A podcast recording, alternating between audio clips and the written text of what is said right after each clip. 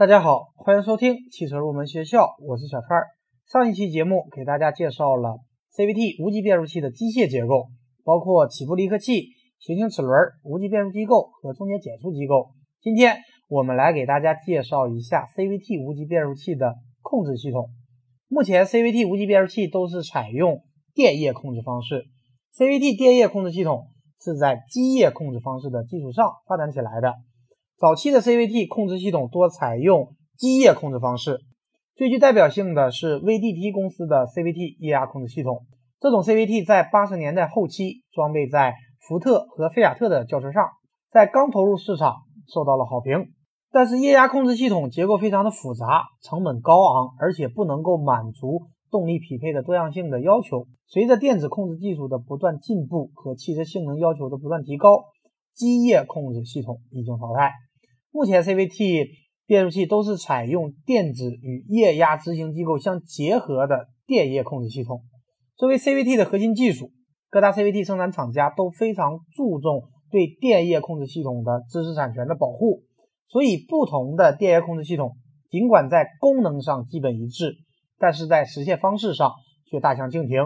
即使在实现方式上有一定的相似之处，但是在结构设计上也会存在着明显的差异。目前的电液控制系统性能和可靠性不断提高，整个系统的结构也越来越紧凑，加上先进控制理论的应用，软件越来越复杂，但是控制效果却越来越好。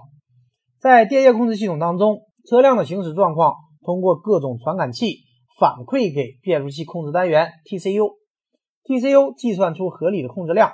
通过液压执行机构来实现控制的目的，这样可以使。动力传动系统达到理想的工作状态，实现动力性、经济性和排放之间的一个最佳的折中，这就是电液控制系统的一个大致的原理。下面我们就详细展开来给大家介绍一下 CVT 的电液控制系统。CVT 有两个主要的任务，首先是把发动机的动力可靠的传递给驱动轮，并且尽可能减少功率损失；其次是根据汽车的运行状况。按照驾驶员选定的工作模式和驾驶意图，自动的改变速比，使发动机维持在理想的工作点。为了完成以上的任务，作为 CVT 控制执行机构的液压控制系统，必须具备以下的主要功能。第一个功能要能够快速准确跟踪目标夹紧力，合理控制金属带的夹紧力，是减少液压能量损失、提高传动效率的必要措施。如果夹紧力过小，那么金属带和带轮之间会出现打滑的现象，不仅降低了传动的效率，还会加剧金属带和带轮的磨损。而如果夹紧力过大，会显著增加液压能量损失，降低传动效率，同时会导致金属带张力过大，缩短它的使用寿命。所以说，根据汽车的运行状况，始终把金属带的夹紧力控制在合理的目标范围之内。是 CVT 电液控制系统的一个重要的任务。第二个功能要能够快速跟踪目标的速比。对于汽车的所有工况，为了满足它的经济性和动力性要求，应使传动系统的速比根据整车的行驶条件，按照驾驶员的意图，自动的实现动态的最佳匹配。从这方面讲，液压控制系统必须能够在速比快速变化时，向主从动带轮的液压缸。提供足够的瞬时流量，满足速比变化过程中所需压力的变化要求，同时尽量减少夹紧力和速比控制之间的耦合效应。第三个功能要能够实现离合器的控制。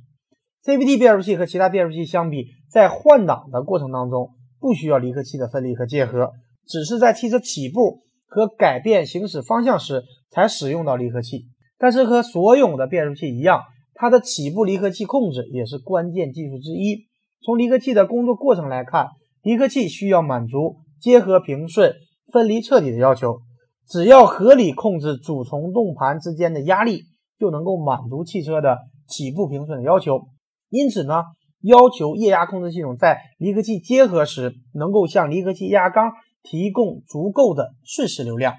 而在离合器分离时，实现离合器压缸的快速卸荷，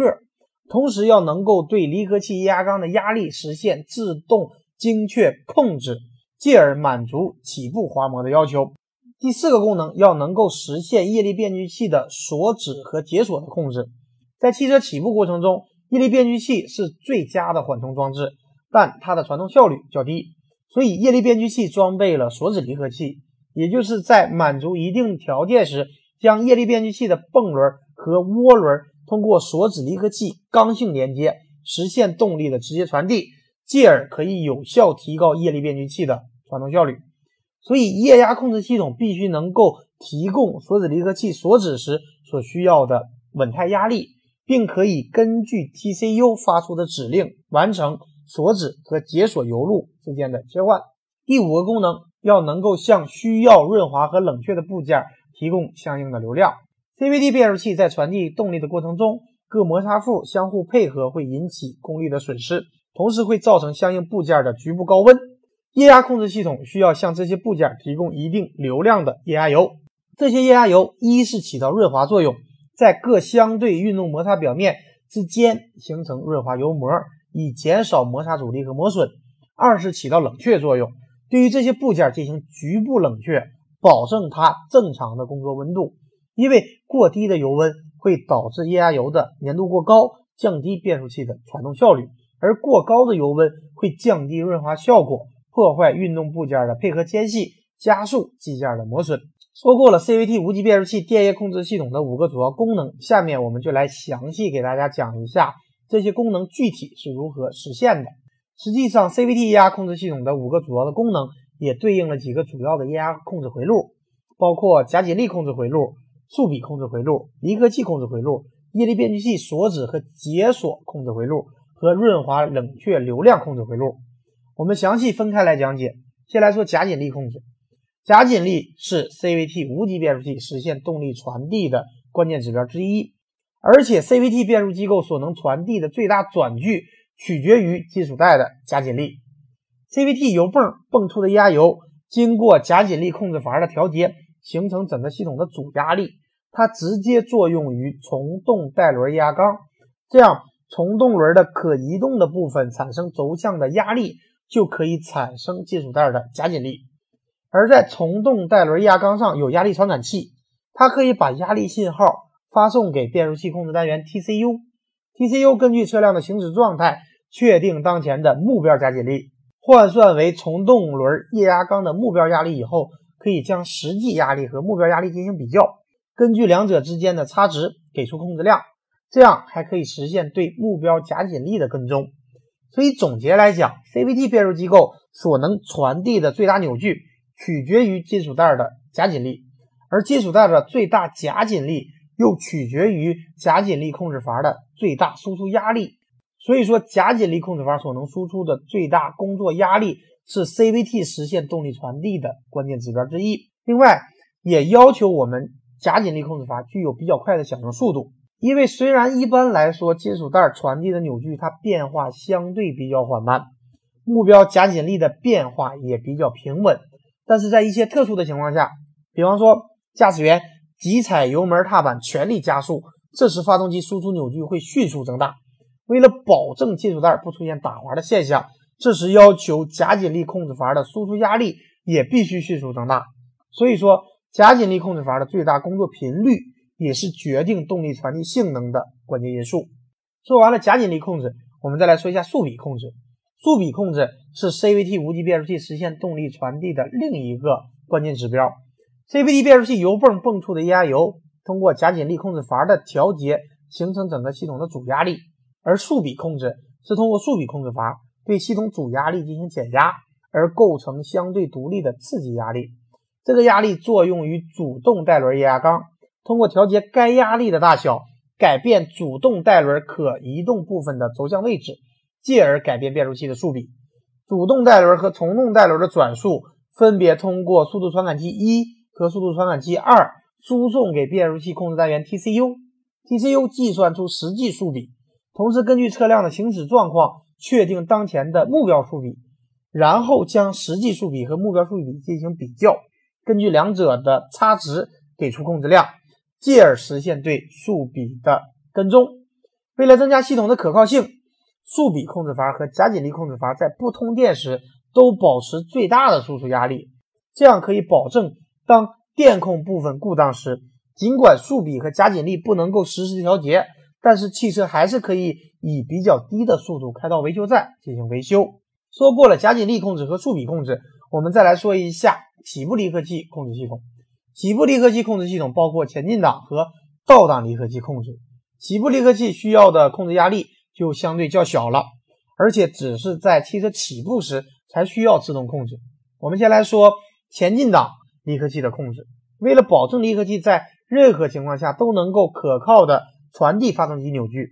液压控制系统必须向离合器提供一个稳态的工作压力。这个压力我们把它叫做离合器的目标工作压力。而在离合器结合的一瞬间，离合器油缸需要快速充油。推动离合器活塞快速轴向移动，补偿离合器摩擦片和压盘之间的自由间隙，保证离合器能够快速进入滑膜状态，开始传递扭矩。这就对供油流量提出了要求，我们把它叫做前进档离合器的目标流量。所以说，前进档离合器必须具备两个性能指标，那就是提供不小于前进档离合器目标工作压力的稳态压力。并提供不小于前进档离合器目标流量的顺态流量。然后我们再来说倒档离合控制。由于倒档离合器和前进档离合器不可能同时工作，因此呢，在设计时可以尽量利用现有的资源，简化油路的布置，可以借用前进档离合器的控制回路，两者分时复用。而倒档离合器同样也需要满足目标工作压力和最大目标流量的一个要求。说过了起步离合器，我们再来说液力变矩器控制。液力变矩器在汽车起步时可以帮助汽车快速平稳起步，但是液力变矩器传动效率比较低。为了提高效率，在车辆平稳起步以后，液力变矩器需要完成自动锁止，将泵轮和涡轮刚性的连接。液力变矩器控制回路的主要功能就是在锁止状态为锁止离合器提供一定的锁止油压，在解锁状态下。为变矩器容腔提供一定的压油参与传动，同时提供一定的冷却流量，这也就是液力变矩器的控制回路。说过了液力变矩器控制，我们最后来说一下 CVT 变速器的润滑冷却流量分配。和其他变速器一样，CVT 也需要一套完备的润滑和冷却系统，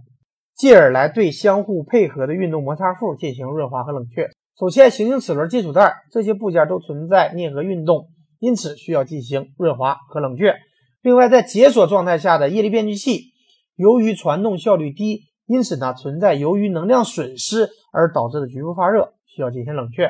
另外，CVT 本身也存在着液压能量损失，这也会导致液压油和液压控制模块发热，也需要进行冷却。所以要让 CVT 各部件充分进行润滑，把整机和局部温度控制在合理的范围之内。给大家举个实际的例子来说一下我们 CVT 润滑和冷却的一个方案。比方说，对行星齿轮和金属带采用定点压力润滑，用专门的润滑油道对需要润滑的部位进行供油，同时带走因功率损失而产生的热能。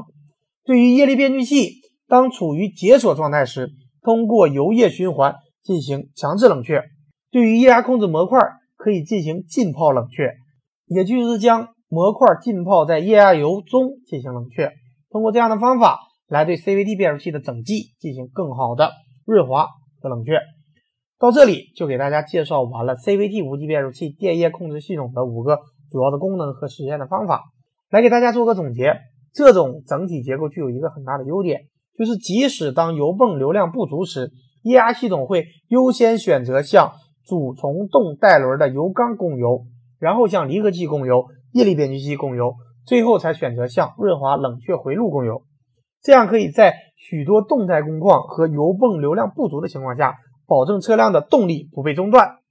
但是在一些特定的情况下，CVT 变速箱可能会进入失效保护模式。这里也来给大家介绍一下，比方说。当油温过高时，换挡允许的最高转速和最大扭矩比将受到限制；而当温度降低时，控制恢复为正常的控制。再比方说，当换挡杆置于倒档时，但是车辆却以大于规定的速度向前行驶，这时变速器会控制倒档离合器避免它结合进行保护。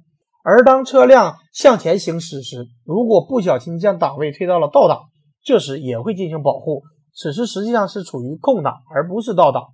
只有当车速降低到低速时，控制才会恢复为正常的控制。还有，比方说控制车辆打滑，当系统检测到车辆打滑时，发动机的输出和传动比将会受到限制。通过这样一系列的保护措施，可以对 CVT 变速器进行更好的一个保护。好的，以上就是本期节目的全部内容。下期节目我们将继续来聊 CVT 无级变速器的话题。感谢大家收听今天的汽车入门学校，我们下期节目再会。